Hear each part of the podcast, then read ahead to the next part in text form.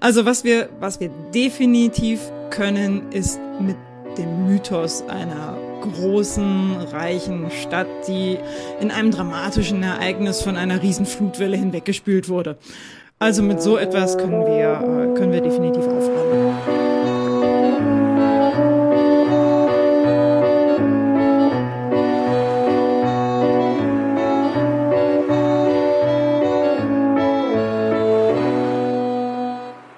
Herzlich willkommen zu einer neuen Episode von Küstery, Geschichten von der Waterkant. Heute am Mikrofon Laura Potzowait, Mittelalterhistorikerin aus Kiel und Stefan Magnussen, Mittelalterhistoriker ebenfalls aus Kiel.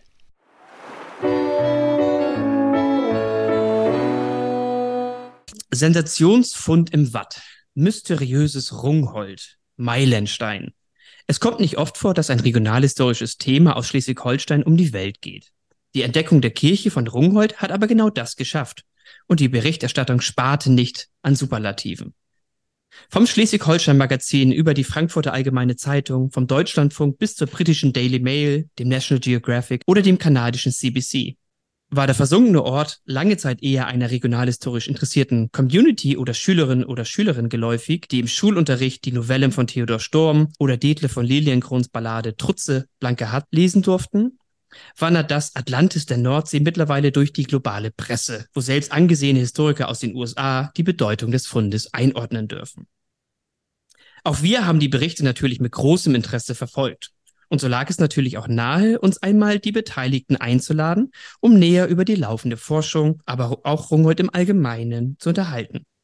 Von daher freuen wir uns heute mit Bente, Dennis, Ruth und zugeschaltet aus Mainz, Hanna, genau die Leute zu Gast zu haben, die im Grunde genommen die jüngste Forschung im Wattenmeer vorangetrieben haben. Also erstmal vielen herzlichen Dank, dass ihr digital und analog zu uns gekommen seid.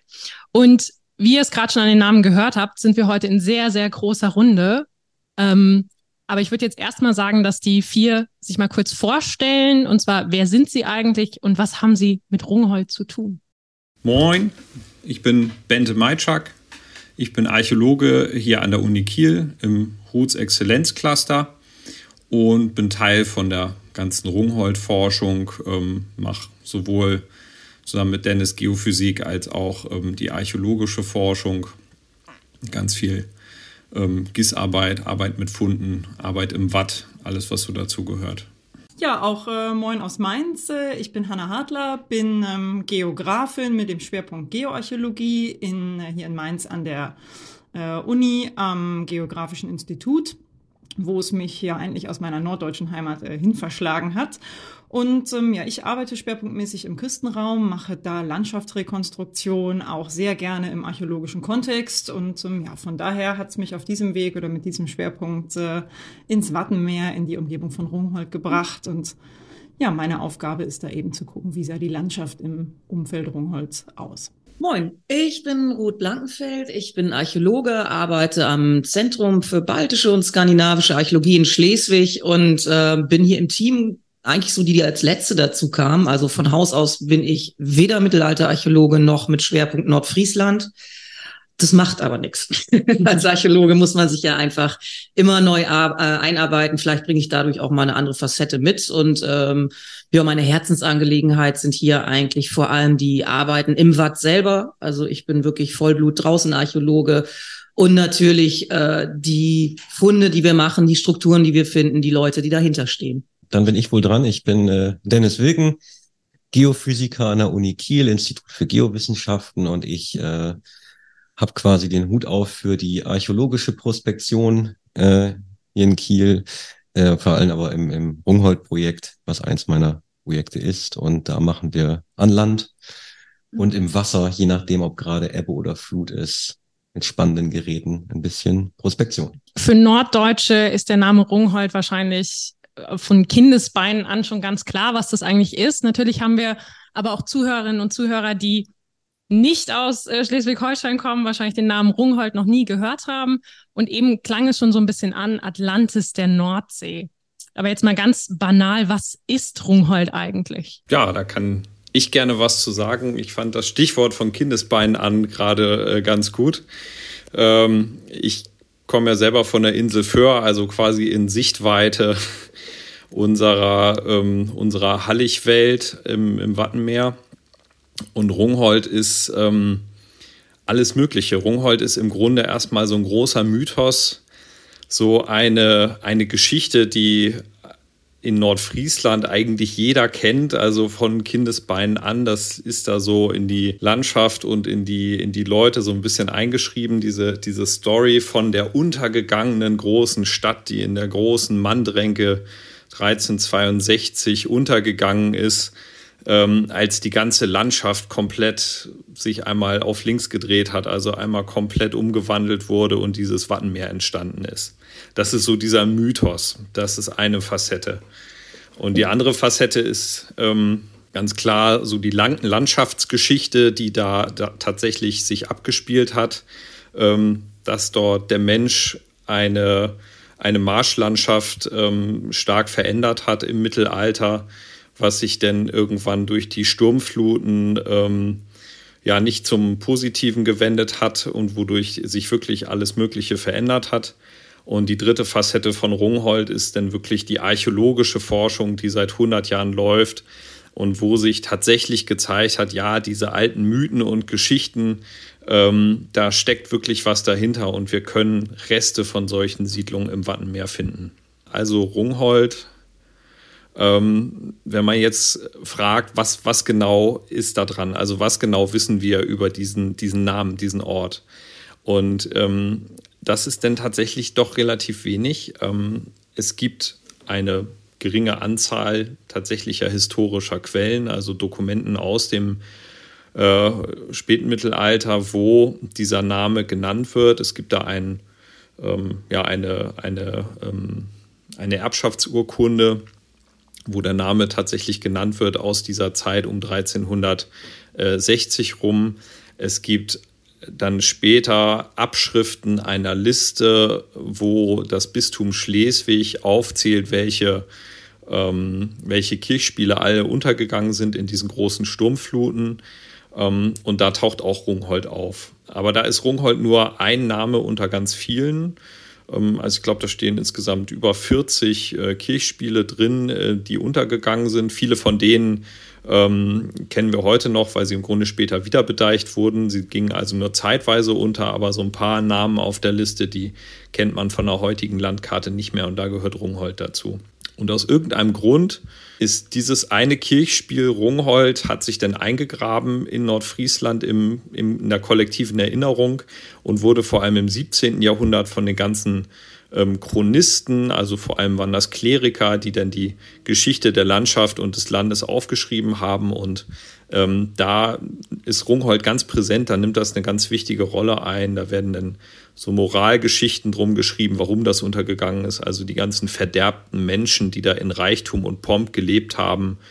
Und ähm, ja, sich, sich nicht sehr gottesfürchtig benommen haben, die wurden dann eines Tages schwer gestraft für ihre Sünden und dann ging die ganze Stadt ähm, unter ähm, im Zuge dieser großen Katastrophe der ersten Manndränke. Und das ist im Grunde so der historische Background.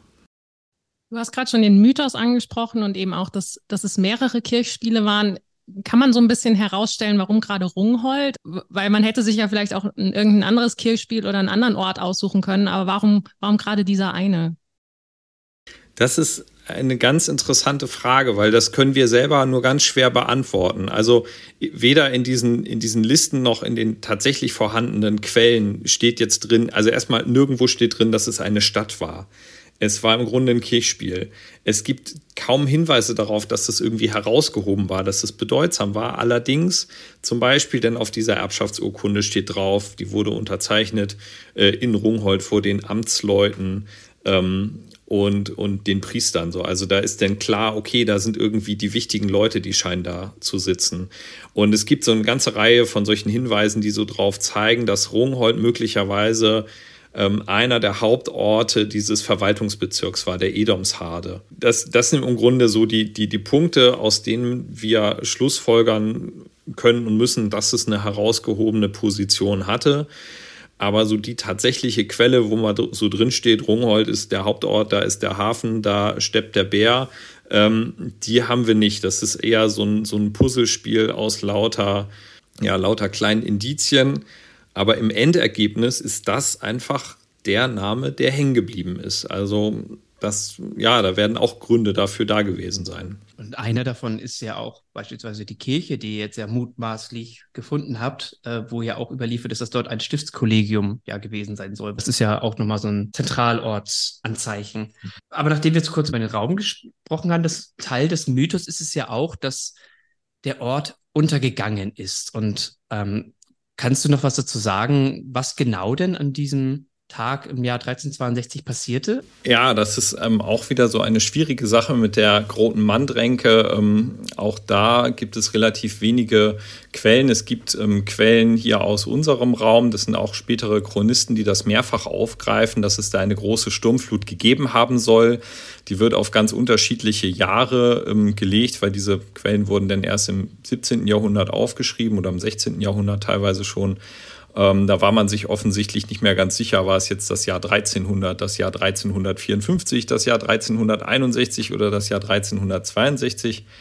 Ähm, dann gibt es allerdings noch eine ganze Reihe Quellen aus England, ähm, wo dieser Sturm offensichtlich zuerst ähm, losgeschlagen ist. Und das kennen wir dann auch aus der etwas jüngeren Geschichte dann, dass solche besonders üblen Sturmereignisse in der Nordsee mit großen Sturmfluten, dass die so über ein, zwei Tage wüten und quasi auf der einen Seite der Nordsee ähm, anfangen und dann äh, in ihren Auswirkungen so einmal so um die Küste rumwandern. Und das scheint damals tatsächlich passiert zu sein. Also dass es ein, ein, ja, ein besonders starkes ähm, Sturmevent gegeben hat, das in England ähm, sehr starke Auswirkungen hatte an der Ostküste und ähm, dann im weiteren Verlauf sich besonders stark auf Nordfriesland ausgewirkt hat und wohl auch in, in Ostfriesland, so im, äh, im Weser-Ems-Raum, ähm, gibt es da auch Hinweise, dass damals was passiert ist.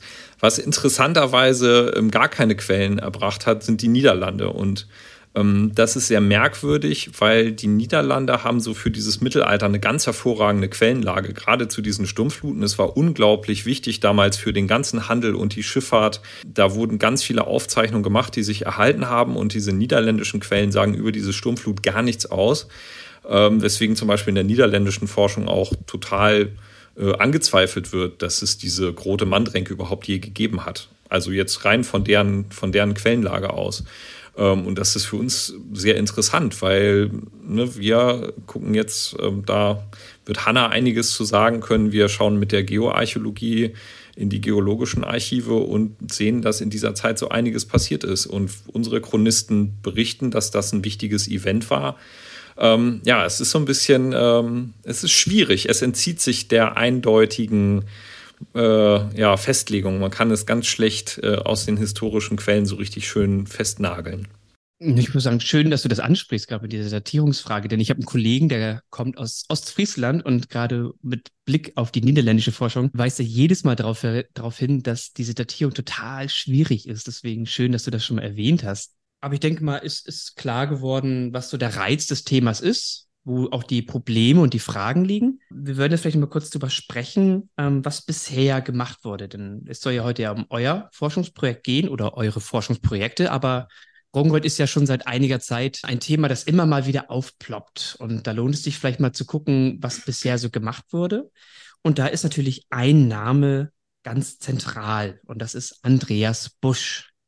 Ähm, wer war dieser Mann und was hat der mit Rungholt zu tun? Ja, da kann ich äh, gerne ein bisschen was zu sagen. Ähm, Andreas Busch haben auch wir für unsere heutige Forschung tatsächlich äh, noch sehr viel zu verdanken. Und ähm, ja, als Hintergrund, also er war ähm, ein gebürtiger Nordstrander, der also sozusagen vor den Toren Rungholz äh, groß geworden ist und dort äh, gelebt hat ja, und ihn zog es, wie auch bis in die heutige Zeit, ähm, regelmäßig ins Watt heraus äh, oder hinaus. Und ähm, er folgte eigentlich diesem Mythos und ihm wurde wohl berichtet, es gebe draußen im Watt freiliegende Kulturspuren. Und er unternahm daraufhin äh, 1921 eine erste, auch damals schon relativ groß angelegte Tour ins Watt er fuhr also nicht alleine, sondern er nahm gleich einen Fotografen mit und wenn ich das richtig in Erinnerung habe, auch äh, jemanden von der Presse, also einen Reporter der Zeit. Ähm, um dann eben auch diese Funde gut zu dokumentieren. Ja, und er wurde auch tatsächlich fündig um die Hallig-Südpfahl herum ähm, und hat eben dort alles, was frei lag von dieser mittelalterlichen Kulturlandschaft ähm, dokumentiert. Und das nicht nur in 1921, sondern eigentlich, solange er in der Lage war, rauszugehen, sein ganzes Leben lang. Also wirklich aktiv und intensiv bis in die 60er, 70er Jahre hinein. Das heißt, Jahrzehnte an Dokumentation haben wir jemandem zu verdanken, der das ganz streng genommen hobbymäßig machte. Ja, und hobbymäßig klingt, äh, klingt vielleicht ein bisschen abwertend. Das soll es also auf gar keinen Fall sein, sondern das, was er da wirklich äh, in der Zeit betrieben hat, das war für einen, für einen Laien, den er ja streng genommen war, wirklich hochprofessionell. Also er hat alles ähm, dokumentiert. Die Fotos liegen vor in Alben sortiert, beschriftet mit Datum, was zu sehen ist. Er hat versucht, das Ganze bestmöglich zu kartieren was eben frei lag, ähm, hat zum Teil Funde geborgen. Also es gibt ähm, bei Südfall eine Situation, die hat er auch damals schon als möglichen Hafen Rungholz angesprochen. Das waren zwei große hölzerne Sieltore oder Sielkammern, die auch wirklich für die damalige Zeit außergewöhnlich groß sind. Und da hat er schon einige Balken von geborgen. Die sind dann auch ähm, in jüngerer Zeit dendrochronologisch äh, datiert worden, so dass die eben auch tatsächlich dann irgendwo ins 12., 13. Jahrhundert oder 14. Jahrhundert eingeordnet werden konnten.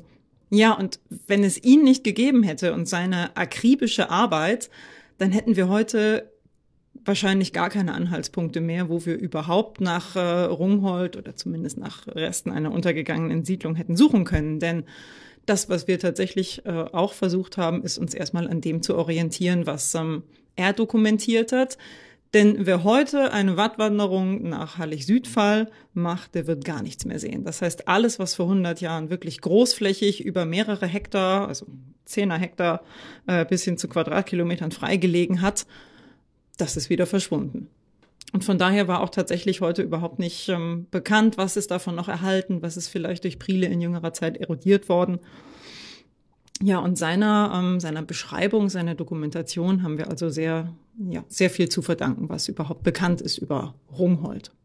Du hast eben gesagt, dass er auch die Presse sofort mitgenommen hat. Äh, wie, wie war denn so die Reaktion, also als das dann in der Presse stand, dass man Rungholt oder eben irgendwas gefunden hat? Ja, also so, soweit ich da informiert bin, stieß das schon immer auch auf großes Interesse. Ähm, und das war auch nicht das einzige Mal. Also er hat das natürlich auch äh, mutigerweise groß aufgezogen, denn es hätte ja auch sein können, es kommt überhaupt nichts Spektakuläres dabei raus.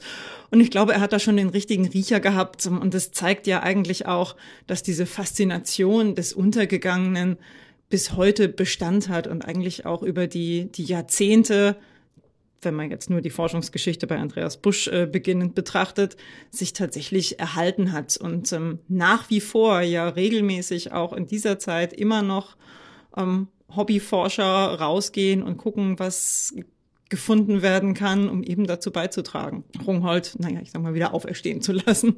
Und natürlich, wenn das für die Öffentlichkeit so, so ein besonderes Thema einfach auch ist. Aber wir wissen ja alle so als Wissenschaftler, wir mögen es eigentlich gar nicht so, wenn jemand von außen kommt und ähm, wissenschaftlich oder eben, äh, ja, jetzt, jetzt äh, verrenne ich mich wahrscheinlich genau, äh, aber wenn, wenn Hobbyhistoriker oder Hobbyarchäologen ähm, ja, uns vielleicht auch was wegnehmen, wenn man das so sagen möchte, ähm, gab es denn auch spezielle Reaktionen aus der wissenschaftlichen Community damals oder hat man das einfach, einfach ignoriert, was er da gefunden hat? Nein, also da gibt es schon ähm, auch eine Reaktion aus der, aus der wissenschaftlichen Community, beziehungsweise er hat sich bemüht, wo es geht, die Leute einzubinden. Also ähm, er hat da einen Geologen gehabt, ähm, der mit draußen war und da gibt's auch regen Schriftverkehr und Schriftwechsel. Ähm, ja, von daher war es zur damaligen Zeit eigentlich, soweit ich das beurteilen kann, schon etwas, was ein gutes Zusammenspiel war. Und Andreas Busch, ähm, korrigiert mich, wenn ich da falsch liege, hat auch in hohem Alter noch die Ehrenmedaille der Uni Kiel erhalten, eben als Auszeichnung für sein Lebenswerk. Ja, und er war eben nicht jemand, der einfach rausgegangen ist und die Sachen, äh, irgendwelche Funde, die er gemacht hat, für die heimische Vitrine ähm, zu haben und dort zu archivieren, sondern er hat es tatsächlich alles publik gemacht und damit auch in der Art und in dem Rahmen, in dem ihm möglich war, wirklich der, zur Wissenschaft beigetragen. Frühe erfolgreiche interdisziplinäre Forschung, kann man so sagen. könnte man das nennen. noch eine Sache beitragen ähm, zu dieser Frage. Also Andreas Busch hat damals in der Zeit auch in der Forschung so einen Nerv getroffen weil ähm, das tangierte gleich so ein paar Sachen, mit denen man sich damals beschäftigt hat. Also einmal Rungholt als Mythos trendete damals in den 20er Jahren. Da, ne, das Gedicht von Lilienkron ähm, war sehr beliebt. Ähm, das gab es ja damals schon. Und ähm, die, ähm, es, war, es, es war ein Thema in der Literatur und ähm, auch in der Forschung. Da gab es den zum Beispiel Herrn Schütte, ähm, der untersuchte an der Nordseeküste ähm, diese, diese Fragen nach der Hebung und Senkung ähm, des Landes. Und das war eine Riesendiskussion und da passte halt, passten diese Beobachtungen von Andreas Busch ganz gut rein. Und der ähm, Groninger Professor Albert Echis van Riffen ähm, der betrieb damals äh, diese Waffen- und Wurtenforschung, äh, fing er damit an und ähm, kam auch nach Nordfriesland und hat sich auch mit dem Busch ausgetauscht. Und also diese ganzen Leute, die damals in der Nordsee solche Forschung machen, da gibt's Fotos, da sind die alle gemeinsam vor Hallig-Südfall ähm, auf dem Foto drauf. Ne? Also Busch und Van Riffen und Albert Bantelmann und so. Also alle, die sich so mit dieser, mit diesen ganzen Fragen beschäftigt, die haben da gemeinsame Sache gemacht. Und das, ähm, glaube ich, ist, gehört dazu, dass das sehr erfolgreich war. Und ähm, was man unbedingt würdigen muss, ist, dass Andreas Busch, der hat total viel publiziert. Also der hat da äh, Aufsätze geschrieben, noch und nöcher, ähm, und die halt in entsprechenden Zeitschriften untergebracht. Ja, vielleicht auch noch, noch ergänzend dazu, ähm, das war auch in der Wissenschaft vielleicht noch eine bisschen andere Zeit. Also was auch für uns wirklich heute noch ganz viel wert ist, ist, dass alle, wie sie da rausgegangen sind, ob sie die archäologischen Strukturen ähm, sich angeguckt haben oder sich mit der Geologie auseinandergesetzt haben, es war noch eine sehr deskriptive Wissenschaft. Das heißt, da wurde beschrieben. Und beobachtet und wirklich im Detail beobachtet und sich ausgetauscht und verglichen und diese Beschreibungen sind einfach auch noch erhalten. Und ich glaube, deshalb konnten die auch alle, ob nun Laie oder offiziell Wissenschaftler, äh, sich sehr gut austauschen, weil sie noch mit viel ähnlicheren Methoden unterwegs waren und gearbeitet haben, als wir das vielleicht heute tun. Klebte damals auch schon dieser Atlantis-Mythos oder diese Assoziation an Rungholt dran? In den 1920er sind auch die Jahre, wo das enorm trendete. Ich glaube nicht, wäre mir, wär mir nicht bewusst, dass es damals schon irgendwie mit diesem, mit Atlantis irgendwie in Verbindung gebracht wurde. Ähm, also was zu diesem Atlantis-Ding, äh, dieser Assoziation ähm, vielleicht so ein bisschen beigetragen hat, war so eine Diskussion aus den 1950er Jahren. Ähm, als ein Herr Spannut aus äh, Nordfriesland äh, die steile These aufgestellt hat, dass quasi das, das klassische Atlantis, das Atlantis der Vorgeschichte, ähm, dass das ähm, nicht im Mittelmeer, sondern äh, in der Nordsee bei Helgoland gelegen hat. Und da hat er ja ganz viele, ganz viele krude Thesen zu ähm, aufgebaut, die dann äh, aus der Wissenschaft kurz und klein geschlagen wurden. Allerdings, das Ding hält sich auch bis heute. Also es gibt auch immer noch Leute, die die hängen da sehr dran an dieser ganzen, an diesem ganzen Narrativ. Ich weiß nicht, ob das da vielleicht ein bisschen zu beigetragen hat, diesen Vergleich zu ziehen. Ähm, aber sonst ist ja so der Vergleich immer auf dieser Ebene, ja, die untergegangene Stadt. So, und jetzt mal völlig unabhängig von Lage und von äh, Datierung ist halt einfach die untergegangene Stadt. Und ähm, da kommt dieses, dieser Atlantis-Begriff natürlich immer schnell in den Kopf. Was man auch nicht vergessen darf, wenn wir über Andreas Busch reden, ähm, dass man damals einfach auch mehr sah. Also zu Zeiten von Busch waren wirklich die Sachen richtig schön freigespült, das, wo wir gleich noch zu kommen werden, was ähm, Hannah und Dennis dann als erstes nachgewiesen hat, sind Sachen, die Bush schon entdeckt haben, die jetzt wieder überdeckt sind. Und Bush hatte halt auch das Glück, oder wir hatten das Glück, dass dieser Mensch, der so neugierig war, zu dem Zeitpunkt da war, als äh, gerade etwas andere Strömung, also im wirklich wahrsten Sinne des Wortes herrschte, dass viel freigespült war, dass man äh, Schleusen sah, dass man Hölzer sah, dass man Brunnen sah, dass die relativ hoch waren, dass Hallig-Südfall nicht so befestigt war wie heute. Oder Busch war ja auch bei den Bauarbeitern in Punz Hallig-Kog, hat sich das angeguckt. Also da kam auch viel zusammen. Und es war auch dann für den Laien greifbarer, dass man da mehr sah. Während es heute ja bei uns, für uns natürlich das Reizvolle ist, dass wir sagen können, sie stehen gerade auf einer alten Warft. Und damals ist halt unheimlich viel zu sehen gewesen. Und das hat natürlich auch so ein bisschen das Ganze wieder befeuert, dass man da wirklich was Greifbares hatte, was wir heute mühsam in vielleicht digital nacharbeiten. Man konnte es dort sehen. Und ich mhm. glaube, das war auch ein ganz wichtiger Faktor, der da mit reinspielt, ähm, dass diese Faszination damals auch so ein bisschen übergegriffen ist nochmal. Und was Bente gerade sagte, das äh, war auch so ein bisschen diese Romantik Geschichte natürlich mit Lilienkron oder auch die Dänen haben es aufgepackt. Also H.C. Andersen äh, benutzt auch Rungholt in seinen zwei Bar äh, Baronessen in seiner Fabel. Äh, irgendwie kam da ganz viel zusammen.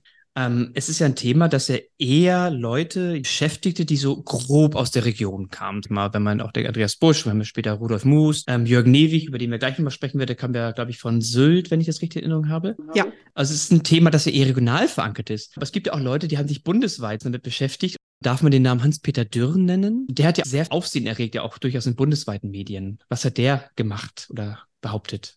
Ja, also äh, er hat im Grunde das war in den 90er Jahren. Er hat auch so eine, so eine Diskussion aufgegriffen, die damals mit Andreas Busch schon anfing, ist jetzt ähm, dieser, dieser Fundplatz südwestlich von Hallig-Südfall, ist das Rungholt?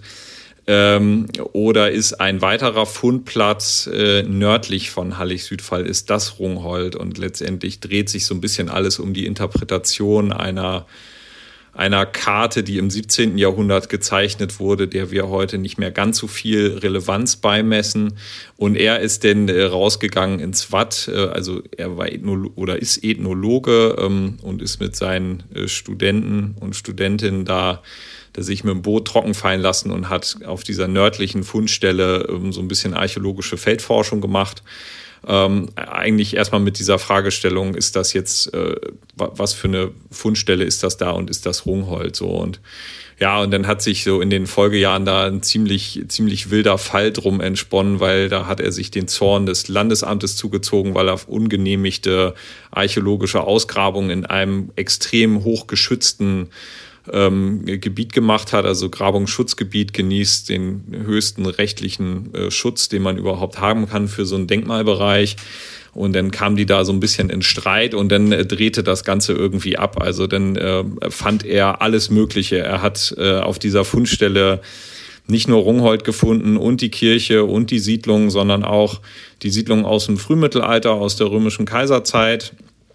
Er hat äh, Sachen aus im Grunde allen Epochen der klassischen Antike gefunden. Da liegen mehr römische und griechische Münzen als im ganzen Rest von Schleswig-Holstein rum.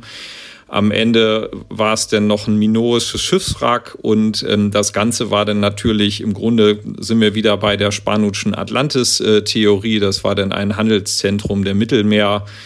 Kulturen und letztendlich das, der Ausgangspunkt von allem. Also es, er hat da zwei Bücher drüber publiziert, die sind auch ähm, ziemlich steil, ähm, hat es aber auch gleichzeitig versäumt, jemals irgendwelche dieser, äh, dieser nicht mittelalterlichen Funde tatsächlich vorzulegen oder irgendeinen Beweis für diese ganzen Geschichten beizubringen. Ähm, also damals war das ein Riesenstreit. Es war natürlich eine tolle Story in den Medien. Ähm, die fanden das klasse. Ähm, das ging ziemlich rund, äh, aber das, also in der Archäologie hat ihm das eigentlich damals schon keiner abgekauft. Und ähm, ja, ich sag mal jetzt mit unseren Forschungen, wir sind ja im Grunde auf dem gleichen, im gleichen Bereich unterwegs, auf der gleichen Fundstelle. Ähm, die mittelalterlichen Sachen können wir alle gerne diskutieren, aber wir haben kein einzig, also wir haben jetzt wirklich aus, äh, ich weiß nicht, 15 Jahren Sammeltätigkeit, auch alles, was vom Landesamt dazu kam, wir haben kein einziges Fundstück, was älter ist als das ähm, 12. Jahrhundert. So, das muss man einfach mal so sagen. Also ich sehe null, null Evidenz für irgendwas, was er da schreibt, was quasi älter ist als das Mittelalter. Ähm, ja, aber über Dürr wollten wir jetzt eigentlich kein, kein neues Forschungsfeld aufmachen.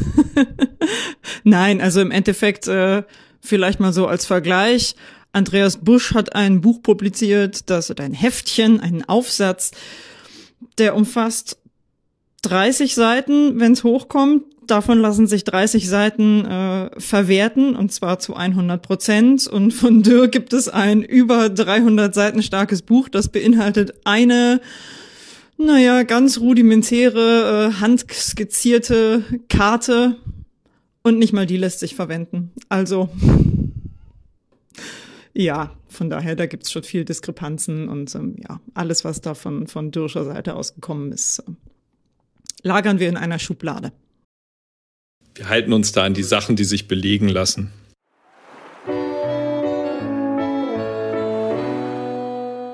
Aber man sieht daran, dass das Thema ja auch durchaus die Menschen berührt oder interessiert oder auch sehr fantasievoll anregen kann. Aber umso spannender ist es ja eigentlich, dass jetzt seit, du hast gerade gesagt, knapp 15 Jahren das Thema ja wieder doch stärker in den Fokus rückt. Und das hat ja vor allen Dingen, so wie ich das verstanden ganz viel damit zu tun, dass es seit 2012 ein DFG-Schwerpunktprogramm gab bei euch in Mainz, das sich dann unter anderem ja wieder diesem Thema ähm, gewidmet hat. Und vielleicht kannst du, Hanna, da ein bisschen was zu erzählen. Erstmal, was ist so ein Schwerpunktprogramm und was habt ihr dort oder was hat euch damals dazu bewegt, euch jetzt wieder ins Wattenmeer zu begeben? Ja, ähm, also das, das Schwerpunktprogramm, in dem auch dieses, äh, ja, das Rungholt-Projekt gefördert wurde, war ein ähm, Schwerpunktprogramm, was im Endeffekt ein, ein Rahmen der Forschung ist oder ein, ein Rahmenthema in der Forschung, was gesetzt wird. Ähm, in diesem Fall ging es um Häfen von der römischen Kaiserzeit bis ins Mittelalter. Und das war regional überhaupt nicht begrenzt. Sprich, da konnten sich Projekte ähm, um eine Förderung bewerben, die sich vom Mittelmeer bis ähm, ins Nordmeer hinein ähm, mit den Örtlichkeiten, mit Häfen in diesen Regionen beschäftigten und die auch ganz konkrete Hafenanlagen untersuchten mit ähm, ja, archäologischen Fundstellen oder wo es tatsächlich nur um die Auswertung von Quellen zu äh, Häfen ging oder eben auch mit der Rekonstruktion von Häfen im nordfriesischen Wattenmeer. Und ähm, ja, da waren wir dabei, erst in der zweiten Phase. Das heißt, dieses Projekt lief offiziell erst ab 2015. Ja, und zu verdanken haben wir das, oder habe ich das auch vor allen Dingen ähm, unserem Kollegen Jürgen Newig, der leider in 2015 schon verstorben ist, aber bis dahin in der Geografie an der Uni Kiel aktiv war. Ja, und ihn hatte auch das Rungholt-Fieber gepackt. Das heißt, er war ganz begeistert und ähm, auf jeder Tagung zum Thema Meere und Küsten, auf der ich ihn dann ab und an mal traf, da berichtete er immer von seinen Rungholt-Forschungen und was er an Überlegungen anstellte und hatte also schon Quellen gewälzt und Luftbilder ausgewertet und ähm, die ganzen kartierten Funde irgendwo sich angeschaut und die Bodenverhältnisse im Watt. Also er war ganz äh, begeistert und sagte immer zu uns, die wir nun eben den Schwerpunkt Geoarchäologie im Küstenraum haben als Arbeitsgruppe hier in Mainz, kommt doch mal zu mir ins Watt, ihr müsst da mal was in Rungholt machen. Ja, und dann waren wir in 2013 für äh, eine, einen Testaufenthalt mit ihm im Watt und haben da also erste Bohrungen gemacht und mal geguckt, was überhaupt geht. Ähm, sowohl methodisch als natürlich auch logistisch, denn äh, wenn wir zum Bohren gehen, dann haben wir immer schon mal gut und gerne 200, 300 Kilo an Ausrüstung dabei und die wollten alle ins Watt raus. Also waren wir ähm, ja, dort schwer bepackt unterwegs und haben uns etwas äh, abgeplackt, aber festgestellt, äh, es lässt sich gut arbeiten und mit den Ergebnissen kann man gegebenenfalls auch was machen.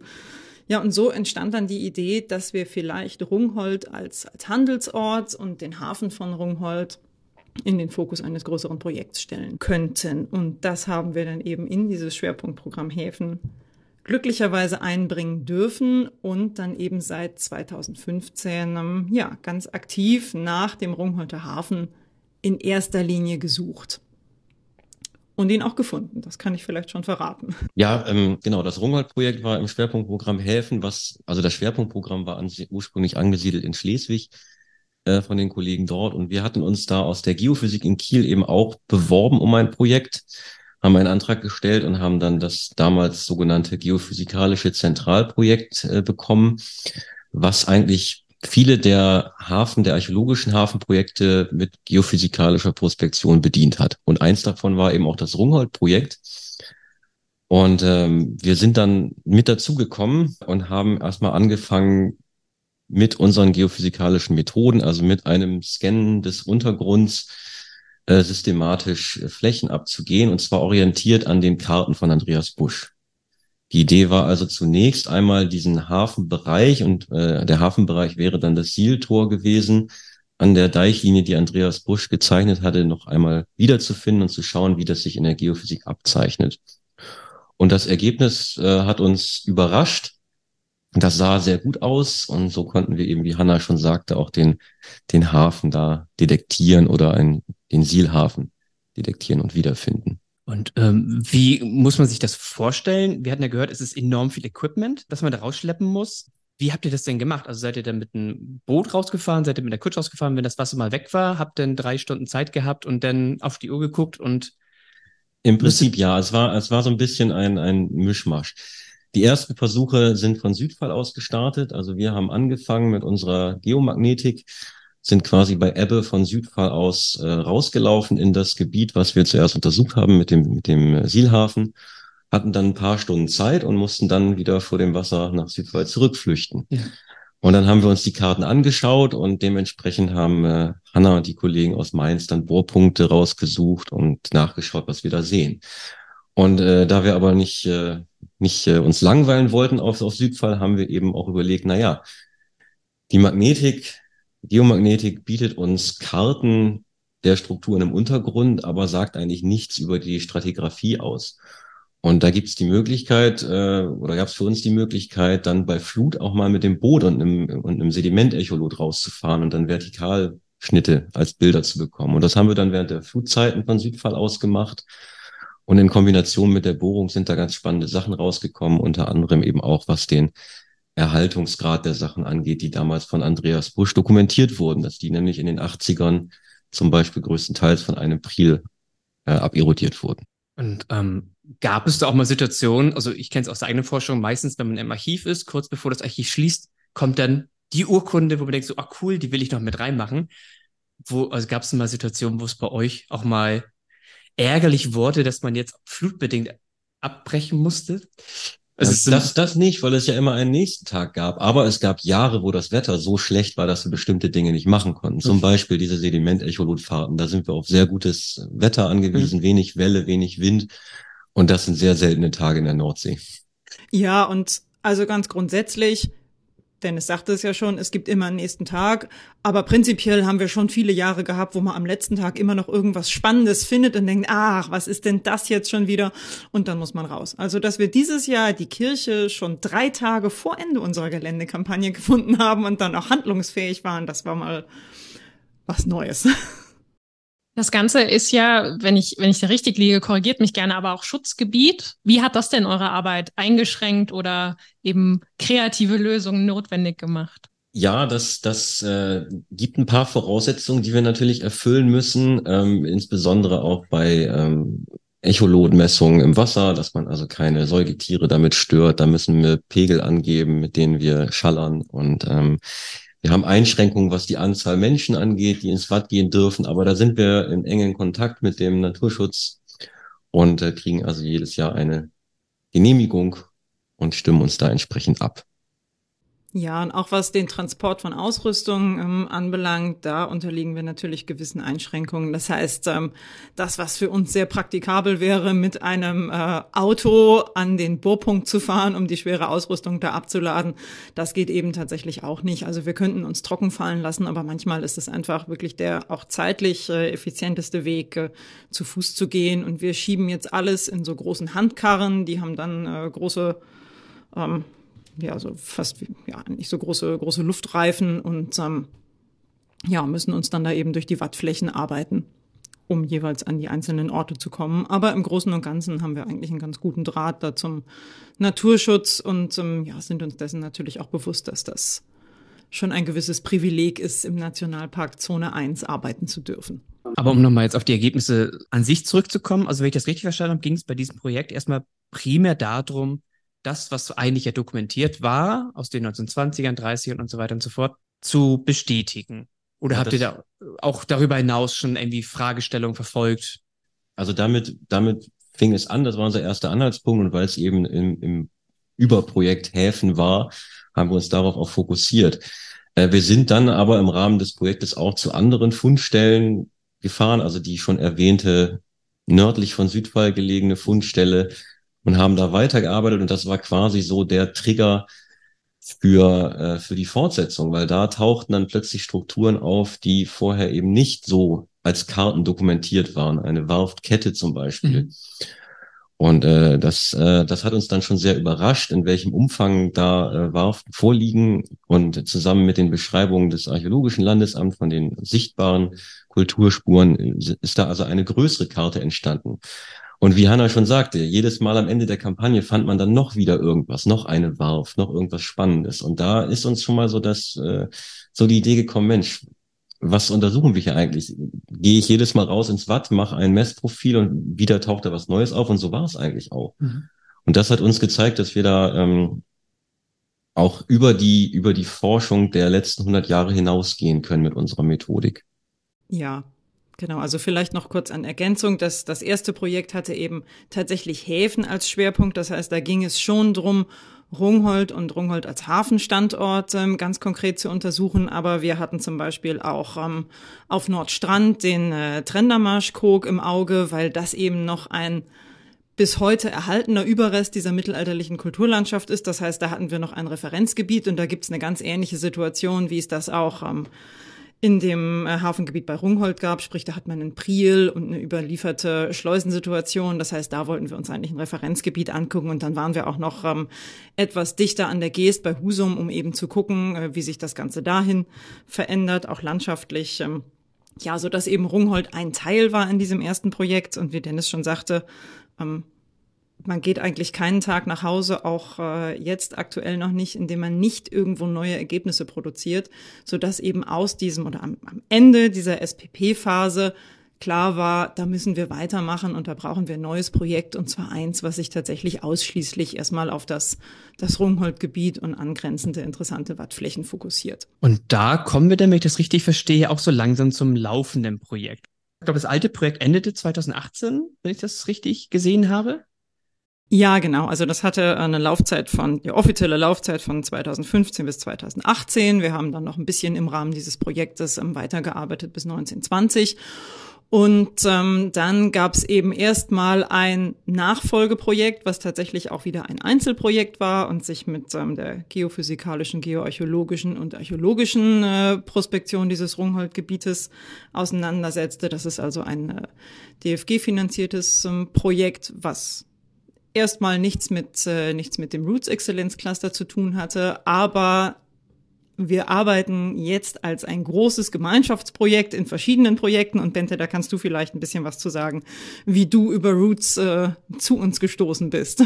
Ja, genau. Also ich bin jetzt ja als Archäologe in der Geophysik angestellt, ähm, weil äh, Professor Rappel ähm, damals mit dem Start vom Roots Exzellenz Cluster da auch ein ähm, Wattenmeer-Projekt eingebracht hat, weil eins der Subcluster in Roots ähm, dreht sich um, um Hazards, also Naturgefahren, äh, sozioökonomische ähm, Hazards ähm, und wie Menschen in Landschaften ähm, solche Pro also Probleme produzieren und mit Problemen leben müssen. Ähm, und da ist das Wattenmeer natürlich ein ganz tolles, ähm, ganz tolles Forschungsgebiet. Ähm, also die Möglichkeit wurde wahrgenommen und darüber wurde für mich eine Postdoc-Stelle da geschaffen. Aber es war natürlich von vornherein klar, dass einer alleine im Wattenmeer gar nichts ausrichten kann. das sollte jetzt klar geworden sein. Und wir haben uns quasi sofort zu einem, zu einem Team äh, zusammengefunden und diese beiden Projekte gebündelt. Und äh, über dieses Roots-Projekt ähm, haben wir, glaube ich, so ein bisschen den Fokus auch erweitert. Ne? Also Rungholt ist ja allein durch den, durch den Antrag sehr festgelegt auf dieses Gebiet rund um Hallig-Südfall. Und wir haben jetzt in den letzten Jahren, ähm, also auch durch das Roots-Projekt, da ein bisschen mehr ähm, Fokus auch in Richtung der Halligen gelegt. Wir haben ganz viel auf Hallig-Hoge gemacht, ähm, da in den Wattflächen, auch äh, auf der Hallig selber. Wir machen ganz viel Datenarbeit. Wir haben unfassbar viele archäologische Daten fürs ganze Wattenmeer zusammengetragen, Remote-Sensing-Daten ausgewertet um wirklich so diesen größeren Blick zu bekommen. Und wir sind auch auf der Suche nach älteren Zeitschienen. Also für mich ist immer sehr interessant, weil ich während des Hafen-SPPs damals die Wikingerzeit auf den nordfriesischen Inseln gemacht habe ähm, habe ich auch mal so ein bisschen diesen, diesen Fokus. Ich würde gerne die älteren Phasen auch im Wattenmeerraum finden, von denen wir wissen, dass es sie gegeben hat, in kleinem Umfang. Und ähm, so diese schwierige Suche nach der Nadel im Heuhaufen, äh, die Wikingerzeit da irgendwo auf irgendwelchen Prielufern mitten in dieser unwegsamen äh, Moorlandschaft, die das damals gewesen ist, zu finden. Ich komme ja nun aus einer anderen Perspektive dazu. Also ich bin äh, sogenannter Seniorforscher an einem Forschungsinstitut. Das heißt, ich bin da nicht über ähm, Projekte eingestellt, sondern ich bin angehalten, mir Sachen zu überlegen. Ich soll halt nachdenken, wo kann ich mich mal einbringen, was kann ich machen. Und mein damaliger Chef, äh, Klaus von Kahner Bornheim, sagte zu mir, hör mal, die Geophysiker wollen das ganze nordfriesische Watt vermessen, mach doch damit. Äh, du bist doch mal gern draußen und du bist ja auch, weiß ich ja, immer diachron unterwegs und so. Und das war halt mein Arbeitsauftrag, der so sehr weit gefächert war. Und dann stieß ich halt zu dieser Gruppe dazu und bin, ähm, war sofort sehr begeistert. Ich habe den Vorteil, dass ich schon kam, als SPP Häfen lief. Also das, was äh, Dennis, Hanna und Bente erzählt haben, kann ich von der Außenperspektive ähm, sehr, sehr gut abfeiern. Dafür wären meine Kollegen viel zu bescheiden und konnte eben gleich sehen, das ist schon recht bahnbrechend, was da passiert ist. Und dass da, ähm, ich muss mich da nach wie vor immer noch einarbeiten, weil ich eben mich vorher mit ganz anderen Sachen beschäftigt habe, aber zum Beispiel auch als Forschungstaucher immer eine Affinität zu Wasser hatte. Und ähm, dieses, was, was Dennis und Hannah gerade erzählt haben, dass es gelang, mal die alten Dinge, die Bush wirklich noch gezeigt hat, die in den 80ern aberodiert sind, dass man die immer noch nachweisen kann mit diesen neuen ähm, Methoden, eben den naturwissenschaftlichen Methoden und das in Form äh, zusammen mit der Archäologie und dem Verschnitt von Remote Sensing Daten, was Bente gerade sagte, das ist der komplette Schlüsselsatz, um jetzt neu ins Watt zu gehen und da Dinge zu erforschen. Und ähm, nach wie vor suche ich manchmal auch noch so ein bisschen, was ist so mein Schwerpunkt, den, den ich da gerne setzen will. Äh, aber es ist, äh, es ist so, dass ich jetzt auch seit 2019 dabei bin, eben in diesem anderen DFG-Antrag dann mitgewirkt habe, seit dem Ausscheiden von meinem Chef auch mit PI bin. Und ähm, wir jetzt ja zu viert und mit einer größeren Gruppe einen neuen Antrag aufsetzen wollen und da eben ganz neue Forschungsgebiete definieren. Und da kann ich, glaube ich, schon sagen, dass da noch einiges zu erwarten ist. Aber ähm, wirklich diese, diese Schlüsselrolle, die einfach das Zusammenspielen aller Disziplinen spielt, ist da schon ziemlich klasse und sonst säßen wir heute auch nicht hier zusammen. Und daraus ergeben sich jetzt, wie auch schon gesagt wurde, aber auch immer wieder neue Fragestellungen. Also, dass, äh, dass man wirklich nach Hause geht, abends sagt, ja, ich glaube, hier sind wir fertig. Das gibt es einfach nicht. ähm, und und äh, das äh, wird auch in den nächsten Jahren noch viel Arbeit mit sich bringen, einfach, weil das klingt ja auch immer so, als wären wir monatelang da im Watt unterwegs jedes Jahr und das ist ja auch nicht so. Das ist halt ein sperriger Raum, wo wir unterwegs sind. Wir können da nicht wochenlang rumlaufen einfach und arbeiten. Also wir haben eigentlich immer nur ein recht kurzes Zeitfenster vor Ort und ähm, hätten eigentlich ein, wir bräuchten ein Jahr, was tausend Tage hat äh, und immer das perfekte Wetter, um da eben das, das weiter fortzuführen. Aber wir machen es im kleinen Rahmen und das wird, glaube ich, auch gut werden. Und macht jetzt im Prinzip also, abgesehen davon, dass sich jetzt der, der Untersuchungsraum geändert hat, dass sie jetzt eher so ein bisschen so dies dies, diesen gesamten Kulturraum jetzt sehen, dass das Hafens den Blick nimmt, ähm, hat sich da auch methodisch irgendwie der Ansatz verändert? Wir haben es ganz viel von Geophysik gesprochen, Remote Sensing, was du vielleicht noch mal erklären kannst, was das ist, weil ich weiß es gerade nicht. Der Bent hat es auch erwähnt. Ähm, hat sich da auch irgendwas methodisch verändert? Ja, also bevor wir in die Details kommen, äh, genau, kann ich ja vielleicht ein bisschen was zum, zum Ansatz an sich sagen. Also Bente hat es ganz schön gesagt, niemand von uns ist im Watt alleine unterwegs. Das funktioniert tatsächlich nicht. Und ähm, ja, wir machen eigentlich auch seit Beginn der Forschung einen Lernprozess oder seit unserer Beginn unserer Forschung machen wir einen Lernprozess durch, der auch tatsächlich ähm, immer wieder dazu führt, dass wir neue Methoden zum Einsatz bringen, aber das grundsätzliche oder der die grundsätzliche Zusammenarbeit, die ist eigentlich die gleiche. Das heißt, wir sind so eine Art Dreiklang aus Geophysik vorweg, dann die Geoarchäologie hinterher und ähm, die Archäologie, die sich das ganze große ähm, nochmal anguckt. Und keiner von uns kann alleine arbeiten. Denn wenn ich Geophysikergebnisse habe aus dem Wattenmeer, dann sehe ich wirklich ganz tolle Strukturen im Untergrund, aber ich muss sie irgendwie verifizieren. Das heißt, ich brauche jemanden, der nachguckt. Und ähm, das können wir eben über die Geoarchäologie machen, über die Bohrungen oder auch mal kleinere Profilschnitte, dass wir eben sagen, okay, das ist unsere Abfolge im Untergrund. Ich bin hier gerade in einer natürlichen Struktur oder ich bin hier in ähm, irgendetwas Menschgemachtem unterwegs. Ähm, ich habe hier irgendwo eine, eine Grube oder eine Brunnenverfüllung oder ich habe vielleicht noch einen Überrest von, einem, von einer Warft. Und dann arbeiten wir natürlich Geophysiker, Geoarchäologen hin oder her, alle in einem archäologischen Kontext. Das heißt, es ist für uns ganz entscheidend zu wissen, wo müssen wir denn diese Strukturen überhaupt einordnen und was sind das vielleicht für Funde, die da zutage treten. Ähm, ja, das heißt, wir sind tatsächlich methodisch alle wahnsinnig voneinander abhängig, was aber auch schön ist, weil es tatsächlich nicht nur in der Theorie, sondern auch in der Praxis das interdisziplinäre Arbeiten fördert. Und Ich alleine mit einer Bohrung irgendwo im weiten Watt könnte überhaupt nicht unterscheiden, stehe ich hier auf einer Torfabbaufläche oder ist das vielleicht einfach irgendwo Torf, der vor zehn Jahren von einem Priel abgetragen wurde. Im Bohrkern wird es für mich vielleicht völlig identisch aussehen. Ja, und diese Zusammenarbeit ähm, die macht es auch tatsächlich spannend. Und ähm, ja, wir sind aber natürlich auch stets, stets bemüht, äh, unser Methodenspektrum weiterzuentwickeln. Das heißt, ein bisschen bedarfsorientiert. Und Dennis, vielleicht möchtest du da ein bisschen was für die Geophysik sagen. Äh, ja, obwohl die Frage gerade nach Remote Sensing kam. dürfen wir nicht vergessen. Ja. Äh, ja, also das, das fängt in der Geophysik ja schon bei ganz praktischen äh, Geschichten an. Ja, wie kriege ich die Geräte ins Watt? Wie mache ich, wie gestalte ich die Geräte so, dass sie mir nicht im Schlick untergehen?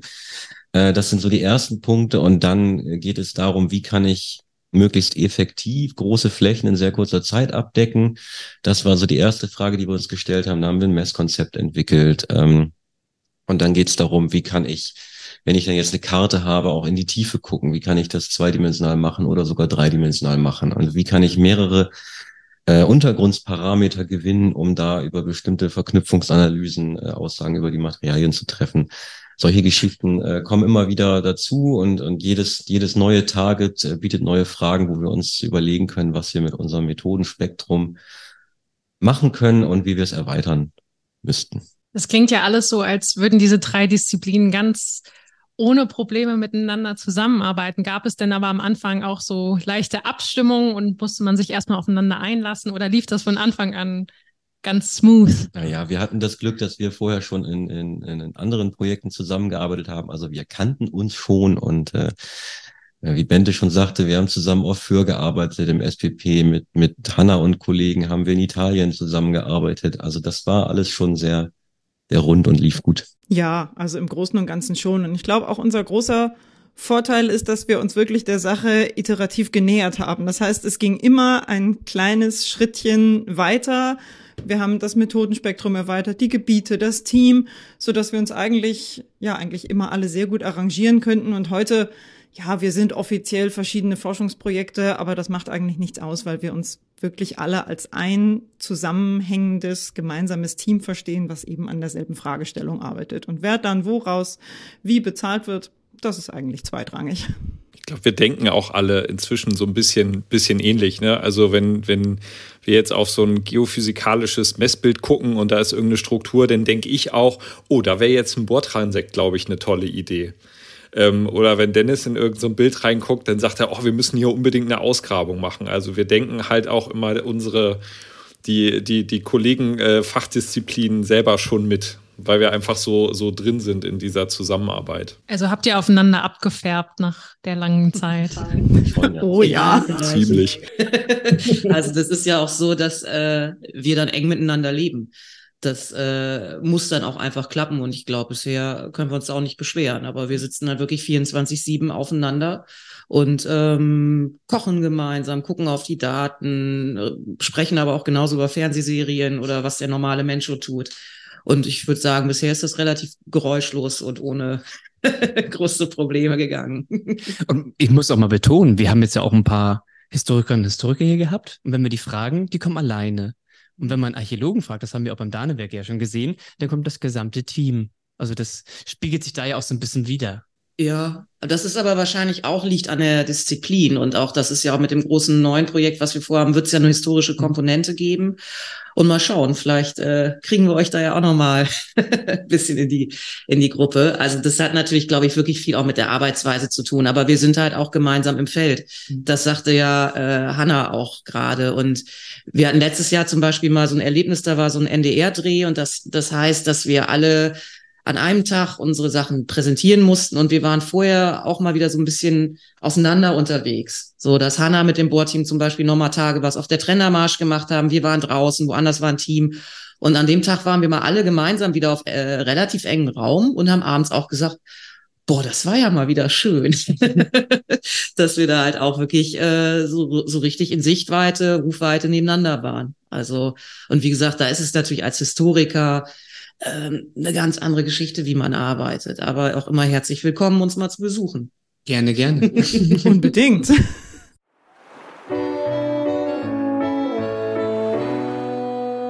ähm, aber es lohnt sich wahrscheinlich an diesem Punkt auch nochmal drüber zu sprechen, was ihr jetzt in den letzten knapp zehn Jahren über Rungholt gelernt habt.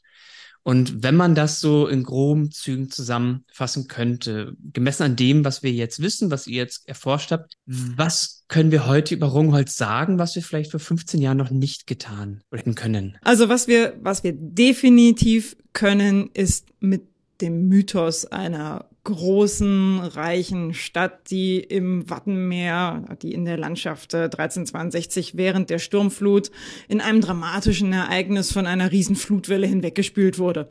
Also mit so etwas können wir, äh, können wir definitiv aufräumen. Das heißt, das, was wir sehen, ähm, ist eine große Siedlung und von den Strukturen, sowohl von den Deichen als auch von den Sieltoren, von den Warften, von der Größe der Warften, von der Anzahl der Warften, von den archäologischen Funden her, schon alles etwas mehr als woanders. Ja, gerade auch jetzt mit der Kirche wird, ähm, denke ich, final die Bedeutung dieses Ortes deutlich.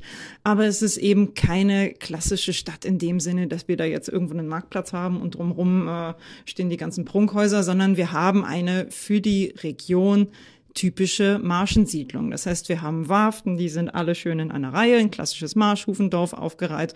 Und von diesen Warften Ketten oder von diesen Warftketten, da haben wir mehrere. Und die sind alle so angeordnet, das sehen wir also auch über die ganzen äh, Felder, über die Flurstücke, die dazwischen liegen, dass sie zusammen eine große Siedlung ergeben, die einen Kirchenstandort hatte, die einen Hafen hatte, die von einem relativ ähm, großen Deich geschützt war. Also das, das sehen wir. Wir haben eine wohlhabende Siedlung, aber mit Sicherheit etwas, was trotzdem noch ein bäuerliches Dorf gewesen ist. Ja, und untergegangen ist es während dieses Ereignisses sicherlich auch nicht mit einer katastrophalen tsunamiartigen Flutwelle, sondern was wir eben auch sehen, sowohl an der Siedlungsstruktur schon ablesen können, aber eben auch an den Geländebefunden, also aus den ganzen Bohrungen heraus erkennen können, ist, dass die gerade in dem Gebiet um Südfall scheinbar flächenhaft zur Kultivierung, also zur Nutzbarmachung dieser Marschen Torf abgegraben haben. Das heißt, sie haben ihre Landoberfläche tiefer gelegt. Dann musste entwässert werden. Wir haben da also ein sehr ausgeprägtes, ähm, enges Entwässerungsnetz mit zahlreichen Gräben sehr tonige Sedimente, sprich durch die Entwässerung wird die Oberfläche nochmal gesackt sein. Und das, was die Rungholter gemacht haben, bewusst oder unbewusst, es war eben notwendig, um diese Landschaft überhaupt nutzen zu können, war so eine Art Badewanne zu schaffen, die von einem Deich umgeben war. Und aus welchen Gründen auch immer sie nicht in der Lage waren, diesen Deich zu halten, sei es, weil die Sturmflut wirklich exponentiell stärker war als sonstige Sturmfluten oder weil es vielleicht viele feuchte Jahre waren, die Deiche waren geschwächt, vielleicht war die Bevölkerung einfach auch nicht in der Lage, ähm, die Deiche entsprechend zu unterhalten. Das sei mal dahingestellt, aber 1362 sind sie dann eben untergegangen und mit einer Badewannensituation, in der der Deich bricht, habe ich Flächen, die schlicht und ergreifend volllaufen. Und die werden einfach nicht mehr, sofern sie denn überlebt haben, in der Lage gewesen sein, diese Flächen erstmal zu entwässern und dann die Deichbrüche zu schließen. Das heißt, das Bild, was wir eigentlich zeichnen können, ist eins, was der heutigen noch erhaltenen Küstenlandschaft gar nicht so unähnlich ist. Könnte noch mal die Frage diskutieren, ist das Rungholt? Ja, unbedingt. ist das Rungholt? Das, das ist natürlich, ähm, wir, wir, wir reden jetzt gerade ähm, alle so, ähm, ja, ja, Rungholt, Rungholt, Rungholt. Ähm, äh, endgültig geklärt ist es äh, natürlich nicht, ob genau dieser Ort rund um Hallig-Südfall jetzt ähm, dieses erwähnte untergegangene Kirchspiel ist. Ähm, und vielleicht können wir das auch nie klären, solange, ne, den Witz bringen wir jedes Mal, solange wir nicht das alte Ortsschild finden. Aber was jetzt natürlich mal wieder auffällt, ist, ähm, das, was wir da haben um Hallig-Südfall, das scheint einige Bedeutung zu haben. Ne? Die, die Größe, die Ausdehnung, die Systematik, diese Kirche, die ist halt in, ihren, in ihrer Fundamentierung 40 Meter lang, bis zu 15 Meter breit im, im Turmbereich. Das ist vergleichbar so ungefähr mit der Kirche von Breklum. Das war die Hauptkirche der Nordergoshade. Ähm, also das, das scheint schon ein Hauptort zu sein. Und ähm, es, es ist nicht mehr irgendwie möglicherweise einfach nur irgend so ein Marschdorf. Es ist schon was Bedeutendes. Also es könnte sehr gut halt Rungholt sein, wenn Rungholt dieser Hauptort äh, der Edomshade war. Es könnte auch einer der anderen wichtigen Orte der Edomshade sein. Also zum Beispiel auch Stintebüll war sehr bedeutend, hatte eine größere Kirche. Auf dem Siegel der Edomshade sind zwei Heilige drauf. Also es war eine, eine relativ große Marschhade, große Bedeutung. Aber das sind alles so Fragen, da wird man sich wahrscheinlich über Jahre lang, äh, über Jahre drüber aufreiben können. Und ähm, Rungholt, wir benutzen diesen Namen inzwischen immer so ein bisschen, das ist so das, was man auf diese Region draufgepackt hat, was man damit assoziiert oder andersrum, diese Gegend rund um Hallig-Südfall wird jetzt seit 100 Jahren mit diesem Mythos Rungholt assoziiert. Und das ist so der Ort, wo man das sehen kann, wo man das erfahren kann, wo wo, wo das dranhängt, so für, für, die, für die Allgemeinheit, für die Leute vor Ort. Das ist so der, der Kristallisationspunkt dieser ganzen, dieser ganzen Untergangsgeschichte. Mhm. Ja, also total spannend, was man ja oft sieht bei Forschung, dass man auf der einen Seite eine gewisse Klarheit hat. Man kann jetzt eine gewisse Modelle da abbilden, wie, so, wie das mal ausgesehen haben kann, aber trotzdem gibt es noch irgendwie ganz viele Fragen, die dann auch wieder für viel Unklarheit schaffen. Von daher ist es sehr spannend, was ja irgendwie denn in Zukunft noch äh, kommen wird worüber wir vielleicht in fünf Jahren sprechen. Wir, wir haben dieses, diesen Sommer die Kirche plötzlich als großes Thema, ähm, über die ja sicherlich auch noch ganz viel kommen wird. Ähm, aber angesichts der Zeit vielleicht mal einen Ausblick. Ihr hattet gesagt, ihr arbeitet gerade jetzt an einem Folgeprojekt zum Thema Rungholt. Bente, dein Projekt läuft ja auch noch eine Weile oder noch ein paar Jahre. Ähm, was wird so das sein, woran ihr jetzt anschließen werdet? In den nächsten Jahren? Also was ist so das große Thema, was euch jetzt noch umtreibt? Wahrscheinlich gibt es davon mehr als genug, aber. Ja, also es gibt tatsächlich äh, viele Fragen, die, die während der laufenden Arbeiten äh, immer noch entstehen. Also wir sind tatsächlich jetzt in der Lage, diesen Bereich am Hallig-Südfall und die Siedlungsstrukturen dort, also das vermeintliche Rungholt, relativ gut abzubinden. Aber da gibt's natürlich erstmal die Frage, wie waren die überhaupt aufgestellt im Vergleich zu den ganzen umliegenden Kirchspielen? Wie sieht da die ähm, wie sieht da die Anbindung aus? Da gibt's also noch rein technisch viele Lücken, viele schwarze Flecken auf der Karte, die wir ähm, füllen möchten. Dann gibt's natürlich immer noch den Aspekt äh, Rungholt als Handelsort. Ja, haben Sie tatsächlich gehandelt? Wohin haben Sie Sachen verhandeln? Was wurde dort überhaupt gehandelt? Ähm, da brauchen wir zum Beispiel dringend historische Expertise. Ja, jemanden, der für uns über den nordfriesischen Tellerrand hinausguckt. Denn wir wissen natürlich aus ähm, einzelnen Urkunden, dass es da Handelsbeziehungen gibt.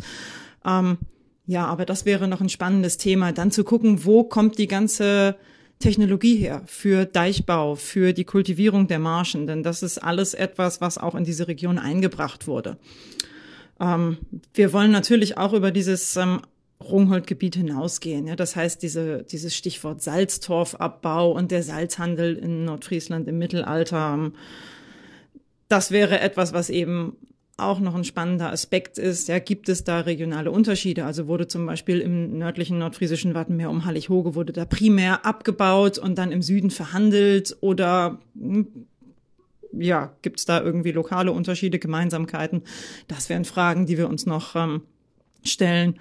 Und natürlich auch noch was zum Alltag ähm, der Rungholter selbst. Wovon haben sie gelebt? Wie haben sie gelebt? Was lässt sich da aus dem Fundmaterial ähm, noch, noch herauslesen, noch ableiten? Also das Fragenspektrum ist ein breites.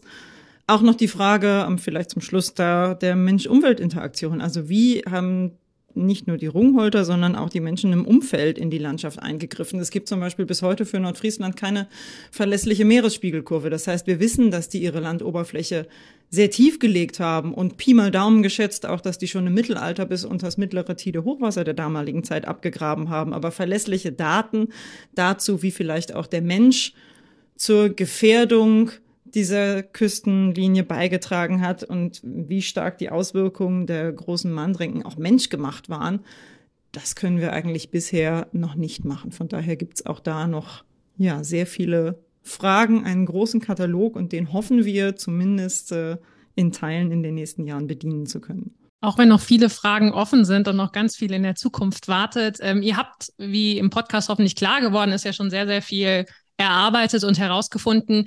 Wie sieht es denn mit Publikationen aus oder der Vermittlung, Ausstellungen? Ist da in naher Zukunft was geplant oder steht das eher so äh, ganz unten auf der Liste? Also das steht ganz oben auf der Liste für uns. ähm, Die DFG will was sehen. Einmal das. Nein, wir haben ja auch äh, in den letzten Jahren viel veröffentlicht. Kürzlich erst äh, ein Artikel über dieses Gebiet von Andreas Busch und die äh, geoarchäologische Forschung dort. Wir planen jetzt natürlich brandheiß eine Veröffentlichung zum Thema Kirche. Das ist klar. Äh, eine Veröffentlichung ist in Arbeit über das äh, Gebiet nördlich von Hallig-Südfall. Also da ist eine ganze Menge, was demnächst rauskommen wird. Und äh, naja, was Public Outreach angeht, das, äh, da sind wir ja gerade aktiv dabei und auch in den letzten Wochen gewesen. Ähm, tatsächlich interessiert sich jetzt auch das, äh, die, das Museum Schloss Gottorf dafür, äh, für das Thema und möchte den Teil der Ausstellung da das Thema mit einbeziehen, wie ich gehört habe. Das ist so das, äh, was in Planung ist.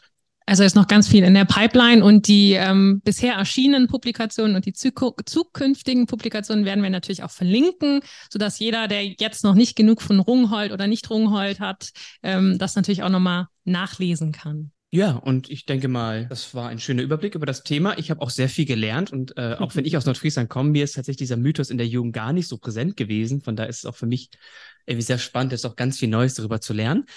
Ähm, wir bedanken uns bei euch Vieren, die hier vor Ort Zeit genommen haben oder sich digital haben zuschalten müssen. Ähm, es hat uns sehr viel Spaß gemacht. Ich hoffe, es hat euch auch Spaß gemacht und ich bin gespannt, was wir in Zukunft von euch noch hören werden. Wer weiß, vielleicht reden wir nächstes Jahr über den nächsten großen spannenden Fund, über eine Burg Nein, Spaß beiseite. Ich würde ja immer gern die Hafenkneipe finden, aber. Vielleicht finden wir die Hafenkneipe. ja, mit der, mit den Methoden der Wirtscha äh, Wirtshausarchäologie kommen wir leider nicht ja, weit ja. heute. Ja. Aber wer weiß, vielleicht finden wir ja mal den, den goldenen Anker. Oder das Ortsschild. Mhm. Die Glocke, die Glocke. nee, also wirklich sehr vielen Dank, hat sehr viel Spaß gemacht und. Ja, wir haben noch eine Sache euch. zu klären. Eine Sache habt ihr noch zu klären? Remote Sensing. Remote oh, Sensing. Das, Remote das, das, klären, das klären wir noch bitte. Was ist das? Wer möchte das von euch beiden? Bente machen. Ja. Mach Bente. Das mache ich. Ich würde es ja. nämlich einfach nur Fernerkundung nennen, aber das ist ja viel zu banal. Ja, im Grunde Fernerkundung. Ne? Wir werten ähm, alle Daten aus, die äh, von oben aufgenommen wurden, sind über längere Zeiträume. Also schon Andreas Busch hat damals in den 20er Jahren Luftbilder sich angeschaut und darauf nach Strukturen gesucht. Und das machen wir im Grunde auch äh, in einem riesigen GIS-Projekt. Haben wir von Nordfriesland von 1928 bis 2023 haben wir ähm, Luftbilder, die wir untersuchen auf irgendwelche freiliegenden Strukturen, die dann kartiert werden. Ähm, das gleiche mit ähm, also Oberflächendaten, LiDAR-Scans. Ähm, und das kann man sogar mit Satellitenradardaten machen, das geht auch. Also da ist auch manchmal was zu sehen. Also solche Sachen fallen da alle drunter und das ist im Grunde die ganz große Datensammelei. Ähm, wo können wir überall noch was finden aus, ähm, aus diesen Bildern? Dann hätten wir das auch geklärt. Wunderbar. Dann auch dafür nochmal vielen Dank und ciao. Danke. Tschüss. Tschüss. Ciao. Wir sagen auch vielen herzlichen Dank an euch fürs Zuhören und vielleicht seid ihr ja auch bei der nächsten Episode wieder mit dabei. Am besten abonniert ihr den Podcast in der Podcast-App eures Vertrauens, damit ihr die neue Episode gleich in eurem Feed seht, sobald sie online ist. Aber schreibt uns auch gerne euer Feedback. Das könnt ihr einerseits über Instagram tun oder ihr schreibt uns eine E-Mail unter podcast.geschichte-s-h.de. Hinterlasst uns aber auch gerne eine Bewertung bei Apple Podcast oder Spotify, da es uns hilft, besser gefunden zu werden und den Podcast weiterzuentwickeln. Wir danken euch fürs Zuhören, bleibt gesund und bis zum nächsten Mal. Tschüss.